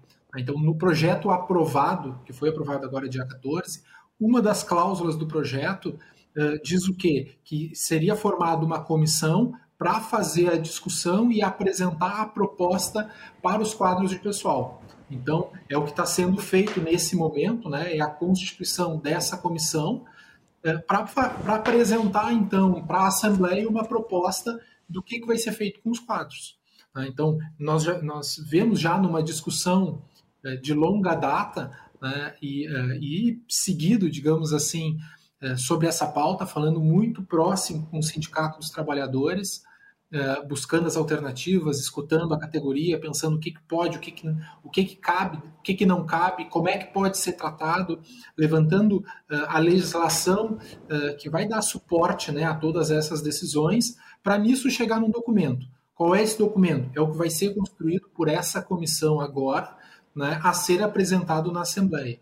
Então, a partir, como teve a aprovação agora no dia 14, assim que for sancionada a lei, que deve acontecer aí nesses próximos dias, né, é formada uma comissão por portaria do governador, onde vão constituir uh, representantes né, da Superintendência do Porto Rio Grande, da secretaria a qual nós somos vinculados, que é a Secretaria de Logística e Transportes, junto com a Secretaria de Planejamento, Governança e Gestão do Estado, com Procuradoria-Geral do Estado, Secretaria da Fazenda, Casa Civil e os trabalhadores para fazer toda essa discussão e apresentar uma proposta uh, que vai ser submetida à Assembleia também para aprovação. Então, do quadro de pessoal hoje, né, nós estamos nessa discussão de, bom, tem várias informações já levantadas por todas essas partes, que agora, assim que for formalizado essa comissão, vai sentar para discutir e poder chegar num documento aí a ser apresentado para a Assembleia. Então, e aí foi pactuado esse prazo né, entre todos os partes dessa comissão de até o 30, até o dia 30 de outubro, apresentar para a Assembleia, em regime de urgência, para a submissão né, dos deputados, um projeto de lei sobre os quadros de pessoal, sobre o andamento, o que, que vai ser feito, como é que vai ser tratado, enfim, é, é, tudo que é importante né, é, para as categorias vai, vai, ter, vai entrar nessa discussão. Certo? Muito bom. Cristiano, antes de eu passar para o Ricardo, né, o colega da superintendência, que nós temos, nós temos sim essa preocupação de conseguir discutir, de conseguir organizar e dar o bom encaminhamento para esses quadros, né, para conseguir resolver é, e, e, e dar o encaminhamento necessário né, é, nessa importante pauta também. Antes de voltar com o Mantelli, Cristiano, eu vou insistir nessa pauta só para para tirar ali um, uma camada dessa cebola, que é o seguinte: o Mantelli fez uma frase início que é bem interessante sobre isso, né? Que é que fosse uma política de Estado e não de governo, né? Uma política que eh, faça a manutenção da, do, do viés do governo, da, da, manutenção do seu entendimento, da política pública e econômica que melhor atenda a isso. No que diz respeito aos profissionais, aos servidores, eh, ele deixando de ser autarquia e passando a ser uma unidade eh, gerenciada pelo Estado, como é que fica indexado o contrato desses atuantes aí? Hoje, Uh, os é. servidores que prestam serviço para a Superintendência do Porto Rio Grande são servidores concursados, uhum. uh, fizeram o concurso né, na época para a Superintendência do Porto Rio Grande ou uhum. para o uhum. DEPREC, né, ou para a Superintendência de Portos e Hidrovias, porque nós temos diversas fontes desse quadro, mas é um quadro concursado uh, que ele é um quadro do Estado, uma parte deles, uma parte deles estão lotadas já na superintendência. Bom, como empresa pública, uh, o regime desses, uh, desses dos servidores futuros desse, da empresa, ele é um regime seletista, uh, diferente do que hoje é o quadro, que é um quadro que tem um regime né, com a complementação do, do IP, né, como previdência. Uhum. Então, o que muda um pouco dessas regras dentro da empresa, que é um quadro puro de puro seletista, por mais que é concurso público também, mas ele é um regime seletista porque é uma empresa que nós estamos falando, uma empresa pública. Então, essa discussão de, bom, como é que vai ficar esse quadro de pessoal atual? Uhum. Uh, é o que está na discussão, mas eu diria assim que o, uh, o, muito provavelmente, ou o que pode ser, o que está na discussão é uh, a lotação deles dentro do Estado, na permanência do Estado, cedidos para a empresa pública com o pagamento, né, com o ressarcimento de, todo, de toda a despesa pela empresa. Então, eh, hoje a empresa, hoje a, autarquia faz o pagamento de todos os salários, os encargos e tudo mais, uhum. vai seguir tendo todo esse custo, eh, mas para o ressarcimento para o Estado. Então, eles vão ficar. Eh, e aí, assim, nessa discussão, né, que ainda vai ser construído, mas na discussão hoje toda do que a gente já vem tratando e vem estudando e vem buscando, uh, a probabilidade é nesse caminhar, uhum, né? Uhum. É de um quadro lotado no Estado, cedido para a empresa, que a empresa faz o ressarcimento do custo total ao Estado, né? porque eles vão estar desempenhando o seu papel na empresa, então a empresa vai fazer esse pagamento uh, ao Estado né? de, todo, de todo o custeio uh, dos servidores. Muito nesse bom. sentido. Excelente, obrigado Cristiano Klinger, diretor da Portos RS. Quem poderia também colaborar muito nessa pauta é o Rui Mendes, presidente do, do sindicato, que no fim não, não pôde nos prestigiar hoje por um problema familiar de última hora. A gente torce que não seja nada grave e deixamos aí a agenda para um outro momento. William Mantelli é presidente da Hidrovias RS. William, é, você lembrou, né? Foi até buscar lá no, no, no, fato episódico da história do Gaspar, mas do quanto, por vezes, a política, independente de, da sua ideologia, ela foi feita né, num caráter de pensar no melhor da economia, no melhor dos valores sociais, no melhor da representatividade do Rio Grande do Sul. Hoje nós vivemos polos bastante dissidentes e antagônicos, né? E isso, para esses elementos, não é nada saudável. Em que pese, me chamou muito a atenção essa pauta ter sido aprovada com uma unanimidade. Ou seja, ela conseguiu conectar aquilo que hoje há de mais grenalizado depois do Grenal, que é a política no Brasil, né? especialmente aqui no Rio Grande do Sul. E ela conseguiu que todo mundo chegasse a um consenso. Isso significa que esse é um caminho politicamente melhor ou simplesmente é o caminho viável? Perguntando isso, eu também insisto, eh, se o senhor tem essa informação, se não tiver, não tem problema, pode ser mais no, na, na, carga opinativa mesmo, se a troca desse caráter de autarquia para a empresa pública, ela permite uma projeção de maiores investimentos e de uma rentabilidade maior. Bom, quanto ao, ao primeiro item aí da, uhum. da, da aprovação, é, 48 votos, a, é uma goleada, né? Uma goleada, uma goleada, vai, né? vamos discutir. É, a gente reclamou porque gostaríamos de participar. Uhum. Eu acho que ali, não só nisso, eu acho que uh, um dos problemas nossos no Brasil, esse é nível nacional, é que a sociedade, seja civil, seja a, uh, o setor empresarial, não através das suas entidades, não acompanha os projetos de lei. Uhum. Quando o Congresso, uh, essa lei do que criou a, a empresa pública, foi aprovada assim, quando uh, tomamos conhecimento, está aprovada a lei que cria as empresas uh, públicas, né? Uhum. É, que acredito que a sociedade tinha que ter é, atuado para né, tornar assim uma empresa, é, legitimar com a participação da sociedade. Uhum. Tu pega, vamos dizer, aqueles portos que, que eu falei, Hamburgo, os portos uhum. belga, Rotterdam, né? Os grandes portos, os americanos, a comunidade participa. Lá não tem o governo central, seja lá da, da, da Alemanha, seja da Holanda, seja dos Estados uhum. Unidos, eles participam mais apoiando, às vezes financeiramente. Mas a gestão é a comunidade toda. Quando claro. eu falo assim, é o Porto de Rio Grande, nosso único porto marítimo, com todo esse potencial que eu, que eu falei ali, tá? tinha que ter uma participação maior da sociedade. Agora, a sociedade gaúcha não conhece o seu porto. Esse é o ponto. Tá? Se eu vou lá, eu, eu, eu tenho ido a Rio Grande desde os idos de, de, de 74, 75, e fico, vamos dizer, entusiasmado, é, até motivado, emo, é, emocionado, emocionado, melhor expressão. Uhum. Tu vê aquele porto crescendo, entra num terminal, ali tu vê aquela meninada de uniforme, capacete, com laptop trabalhando. É legal. E, e eu conheci como era antes, né? Antes, claro, eram nossos avulsos, né, coitados, né? Trabalhavam, ganhavam quando trabalhavam, eram os boia fria do porto. Uhum. Quando tu entra lá, tudo uniformizado, tudo disciplinado, equipamentos modernos. Meu Deus, isso é um fator de orgulho. Então, a, como é o que eu digo, a comunidade tem que participar, no, no, tem que fiscalizar, apoiar e, e, e apresentar sugestões. Uhum. Um estado, uma cidade, uma região se desenvolve quando a comunidade se, se, se compromete. Uhum. Então, a aprovação de 48 votos ali, o governador está de parabéns, né? conseguiu isso ali, né? Tá, não tira. É, um, é uma capacidade de, de, articulação. Mas né? é, mostra uma liderança aí é. que eu não vejo há quantos anos aqui no Estado. Muito bom. Agora a gente vai para mais uma parada, é rapidinho e a gente volta com o último bloco do Cruzando as Conversas desta terça-feira. Convidados especiais, William Mantelli, presidente da Hidrovias RS e também o Cristiano Klinger, diretor da Portos RS. Você pode mandar o seu recado, ainda dá tempo, participe, interaja, venha conosco. O Cruzando as Conversas volta já.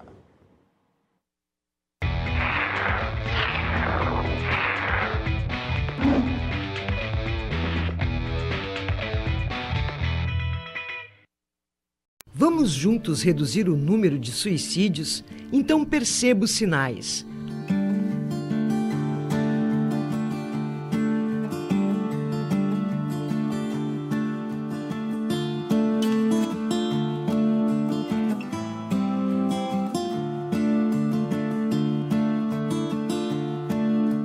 Ouça, leve a situação a sério, pergunte sobre tentativas anteriores, ganhe tempo remova armas, cordas e remédios. Comunique familiares e encaminhe aos serviços de apoio.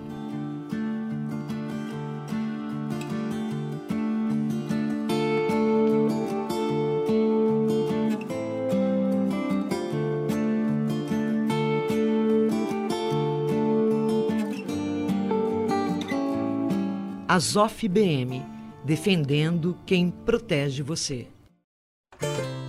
Bem cedinho, os Schneider encontram a estrela e a duquesa que produzem um leite fresquinho e nutritivo que a Laurinha sempre encontra quando vai no Zafari.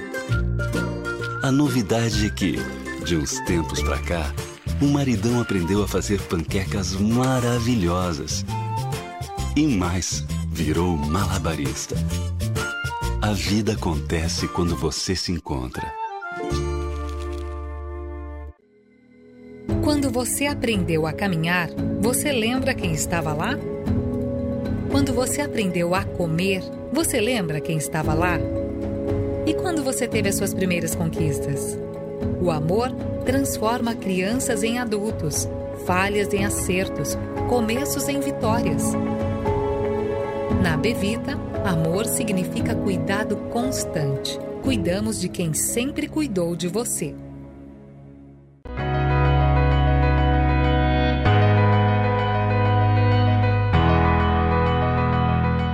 A Elevato é uma referência em alto padrão. O grande diferencial da Elevato é o comprometimento com a satisfação do cliente início, meio e fim, desde a entrega, os prazos e o pós-venda. O atendimento é impecável. São mais de três décadas e ao longo destes 30 anos, algo que mais nos orgulha é a garantia, a dupla garantia que oferecemos além da garantia do fornecedor, tem a garantia Elevato. Este é o nosso compromisso com nossos clientes. Eu sou cliente da Elevato já faz alguns bons anos. Agora eu fiz uma reforma em plena pandemia. Em um mês e meio nós fizemos os materiais todos da Elevato, inclusive a banheira, tudo. Então assim, é uma empresa que eu acredito muito, que eu indico muito, porque eu acho que é uma empresa assim que, que a gente pode confiar, que acima de tudo eu acho mais importante ter a confiança.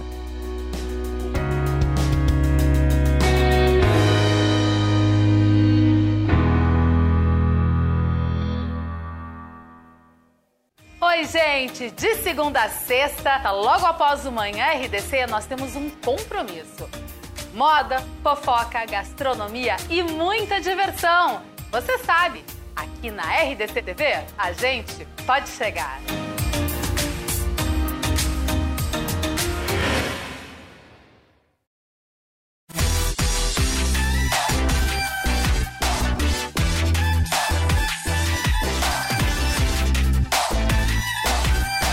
Pode chegar. Oferecimento Chá do Sol. Há mais de 15 anos tornando a vida mais leve. E cuide da sua saúde. Conte com a Verbena Manipulação.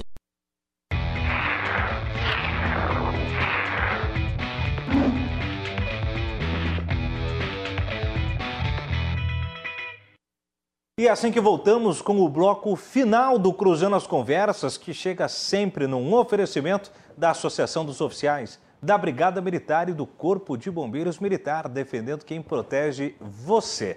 Lembrando que a nossa programação está estendida pelos canais 24 e 524 da Claro Net TV e da Claro Fibra TV, que estende sinal de qualidade por todo o Rio Grande. Se você não nos confere pela Claro Net TV ou pela Claro Fibra TV, você nos recebe em casa, pelo Facebook, pelo Twitter, pelo Instagram, pelo YouTube ou ainda pelo Spotify. Você baixa o podcast do Cruzando as Conversas e nos leva no formato de áudio.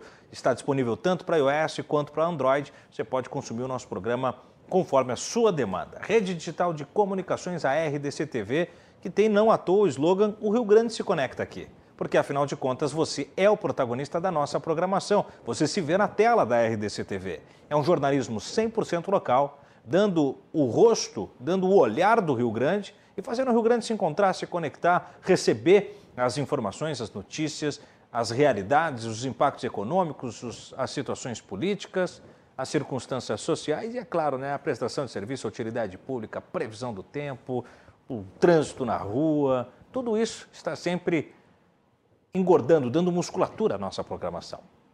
Bom, ontem nós falamos sobre ah, o nativismo, o tradicionalismo pelo 20 de setembro. A Agenda 7 de hoje nos joga ao porto, aos portos de maneira geral, que foi um grande tema do programa de hoje, mas em específico, né, puxando como carro-chefe o porto de Rio Grande. Nós abordamos então a troca da natureza jurídica da superintendência do porto de Rio Grande, que passou de autarquia para empresa pública. Você confere detalhes na tela, né? Fotos do Porto de Rio Grande, como falava agora o Vini Mantelli, né? Que é presidente da Hidrovias RS, a, a, a realidade moderna, bem estruturada de um porto que está entre um dos grandes destaques de um pulmão econômico do Estado do Rio Grande do Sul e do Brasil de maneira geral e que por isso merece, precisa de um olhar bastante atencioso, carinhoso das forças do poder público, das forças da iniciativa privada quando dessas relações disponíveis e da sociedade de maneira geral. Afinal de contas, concordo com o Willem, nós temos que usar todo o nosso material intelectual e mão de obra para fazer com que a roda gire aqui no estado do Rio Grande do Sul. Por isso não adianta uma série, uma infinidade de universidades, se nós não conseguirmos reunir professores e alunos que consigam aportar a sua qualidade intelectual, os seus projetos, os seus trabalhos de conclusão de curso para a melhoria dessas circunstâncias. O mesmo para as modernas startups, né? Vamos pensar aqui no Instituto Caldeira, né? nessas startups que vão surgindo em universidades que podem daqui um pouco mais eh, estabelecer essa conexão, esse diálogo com os portos e fazer disso um school de qualidade tecnológica, industrializada, eh, moderna. Né? Vamos usar a nossa capacidade intelectual olhando para o Rio Grande do Sul. Tanto lá no agronegócio, como na semana passada a gente falou, e que hoje já começa por um processo de modernização, fazendo com que o Brasil olhe para o mundo e o mundo possa olhar para o Brasil. O mesmo vale para os portos. Afinal de contas, não estão em pastas separadas. Não adianta ter uma super safra, uma super produção, se os portos estiverem à deriva. Então, com isso, olhemos com carinho, com cuidado, seja lá no legislativo, seja no executivo, com o governo que daqui a pouco mais está indo embora. Eduardo Leite, nós sabemos, não virá à reeleição. Hoje anunciou a sua disposição numa pré-candidatura à presidência da República. Se ganhar uh, do João Dória, vai ser candidato à presidência. Quem será o novo governador? Independente dele. Que os portos sejam uma preocupação, um cuidado. Porque foi muito bem falado pelo nosso convidado especial hoje, o Willem Mantelli. Não pode ser política de governo, tem que ser política de Estado. Com isso, Virem, quero agradecer a sua participação, começar aqui o nosso fechamento, o começo do fim do programa, para depois trazer o Cristiano Klinger com a gente. Gostaria de, um, de, uma fala final, que a gente fizesse um apanhado geral do que conversamos e uma projeção, os próximos uh, momentos aí, pautas, debates a se travar no que diz respeito aos portos e à questão do nosso programa de hoje. Muito obrigado Isso a sua presença. É, veja bem, estava falando em usávamos é, a nossa, a, nossos, nossa experiência, o saber, a, capacidade as, intelectual, as né? capacidades né? nossas, as potencialidades, esses bens que a natureza nos deu, aí, que os nossos rios e lagos, né? É, para desenvolver, para gerar empregos, tributos, né? bem-estar, enfim, para uhum. todo, todos os gaúchos. Então, um dos papéis nossos da, da Hidrovias, que é uma entidade né, sem fim lucrativo, é de conscientizar os prefeitos. Uhum. Nós temos 67 municípios né, que margeiam os rios, né, os nossos vários rios ali. Então, eh, eu visitei lá e conheci prefeitos, ex-prefeitos, vamos dizer, como de, de, Rio Pardo, de Geral Cama, que diziam que quando os portos funcionavam nessas localidades, a cidade era rica, tinha emprego. Abandonaram os portos, com opção pelo sistema rodoviário, que é excelente, funciona, Sim. mas está quase 90% na mão do, da, das rodovias, né? Da, do sistema rodoviário. Então, nós temos 67 municípios nós estamos trabalhando é, dentro do possível, com todas as dificuldades da pandemia, com o apoio das entidades empresariais, entre elas a FAMURS, né? para conscientizando esses prefeitos, escrevendo, visitando, já visitamos alguns, algumas prefeituras, não só para falar com o prefeito, com o prefeito, os vereadores, a comunidade, né, a igreja até, para dizer, gente, vocês têm um potencial que passa aqui ao lado, que vocês têm tá como né? fazer atrair empreendimentos. Uhum. Né? Em vez de ir a Brasília pedir dinheiro lá, de chapéu na mão, que é, ocorre quase todos os anos, vocês têm como desenvolver, é questão de médio e longo prazo. Então nós temos um enorme potencial. E assim, para encerrar, esse esse, essa, essa, vamos dizer, influência do, do, do, do, do Estado do Rio Grande do Sul e do seu porto nessas cidades todas, nessas áreas de consumo, tem um, um mercado que pegaria 150 milhões de habitantes. Oh. É a maior população da, da, da América do Sul pega Buenos Aires, como eu falei, uhum. é, São Paulo, Rio de Janeiro, uhum. Montevideo, 150. Olha, esse é o, é o nosso marketing, entende? De atrair esses empreendedores e, e para desenvolver o nosso Estado. Aí. Vili Mantelli, presidente da Hidrovias RS, agradecendo mais uma vez. Esteja sempre convidado, Vili. Vamos voltar a falar desse Muito tema. Obrigado. E sem dúvida nenhuma contaremos com a sua Estarei colaboração. Aqui com, com muita honra para a gente. Cristiano Klinger, diretor da Portos RS, da mesma maneira, Cristiano, peço um fechamento sobre a fala, prestação de serviço se tiver uh, alguma a fazer e agradecer a sua colaboração, um programa de nível de excelência, de qualidade, conteúdo e deixar em aberto aí para a gente voltar a falar sobre isso na sequência. Cristiano Klinger. Muito obrigado pelo convite aí, pela, por esse bate-bola junto com o Mantelli, que é uma grande referência nesse tema, né, quando a gente fala das hidrovias dentro do estado, ele está sempre participando aí da pauta por toda essa experiência aí que ele nos traz.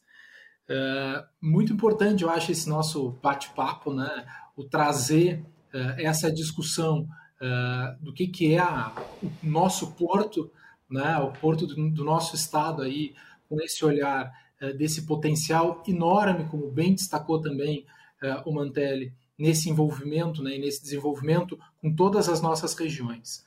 É, quando tu colocavas até agora ainda esse potencial de todas as universidades que a gente tem no nosso entorno e esse envolvimento e essa relação junto com o porto e com as empresas todas que envolvem o porto, é fundamental para a gente estar tá desenvolvendo tecnologia, desenvolver novos conhecimentos, novas empresas, novas soluções para esse mercado. É, e isso e essa discussão ela é importante a gente trazer não, em, to, em todas as esferas.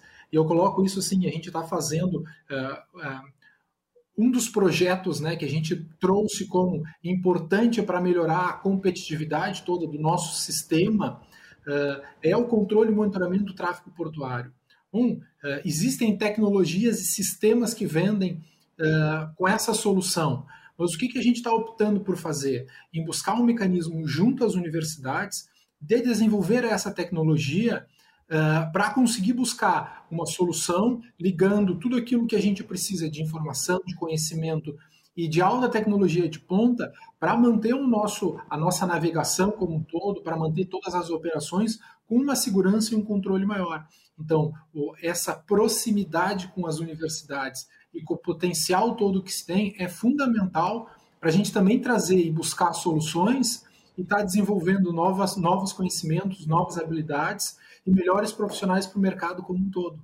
Né? Então é importante essa relação e essa parceria entre universidades, tanto uh, não só em Rio Grande, que é próximo ao nosso grande movimento do Porto de Rio Grande, mas em Porto Alegre também com uma relação forte que nós temos com a própria Universidade, Universidade Federal do Rio Grande do Sul, nessa relação muito ligada às questões todas ambientais, que é, é que são universidades, a gente pegar a FURC, que tem é, um enorme reconhecimento na área e um papel muito importante em todo o processo que a gente faz voltado à questão do meio ambiente. Então, relacionar a atividade portuária com as comunidades locais, com as nossas universidades, é muito importante para a gente buscar o um melhor resultado. Então, é, uma ótima, foi uma ótima conversa, um ótimo papo aí que a gente pôde bater. Né? Esse processo todo de transformação que nós estamos passando, é, ele é um processo de muita conversa, de muita discussão. Né? É, esse, esse documento que chegou, que foi para a Assembleia, enfim, ele foi um documento que também teve muita contribuição, como do próprio órgão né, que o Mantelli representa, também fez as suas contribuições na época, com, uh, formalizando né, essa sugestão, que todas elas foram consideradas para que a gente conseguisse chegar numa proposta aprovada pela Assembleia. Ainda temos uma etapa uh, do quadro de pessoal e uma etapa muito importante ainda, que é o desdobramento todo que a gente precisa fazer nesse momento, da construção de todo o seu estatuto, os regimentos, enfim, todo o funcionamento da empresa para ela poder entrar no dia 1 de janeiro de 2022 né, é, com uma, uma, capacidade maior de investimento, uma capacidade é, de gestão, de trabalhar e discutir essas políticas de Estado, né, buscando esse desenvolvimento. Nós temos muito potencial, potencial dos nossos distritos ao longo da hidrovia e em Rio Grande, é, que, que tem aí esse olhar e essa necessidade, sim, como o Mantelli coloca, né, da gente estar tá mais no mercado e estar tá se colocando mais é, participando mais de todos os movimentos. Uh, dentro dessa discussão, a gente entende sim que precisa ter uma, um braço mais comercial para fazer essa, uh, essa divulgação da nossa estrutura, dos nossos potenciais e de tudo que a gente tem capacidade de crescer. Tá? Então, somos parceiros aí para estar tá sempre discutindo, conversando e trazendo o maior conhecimento dessa infraestrutura como um todo, do potencial que nós temos para a comunidade, para os empresários, tanto local, né, quanto aí que queiram conhecer um pouco mais do nosso estado, desses potenciais aí para a gente estar tá crescendo. Cristiano Klinger, diretor da Portos RS, o Vini Mantelli, presidente da Hidrovias RS, ambos estiveram comigo e fizemos este Cruzando as Conversas. A você que esteve conosco até agora, meu muito obrigado pela audiência. Temos encontro marcado. Amanhã, 10 da noite, a gente volta. O programa conta com a produção do Lourenço Marquesan, a supervisão de jornalismo é da Fernanda Bierhaus e na equipe técnica Ana Santos, o Léo Rosa, o Beto Tormes e o Bruno Cabral. Até amanhã, boa noite, tchau.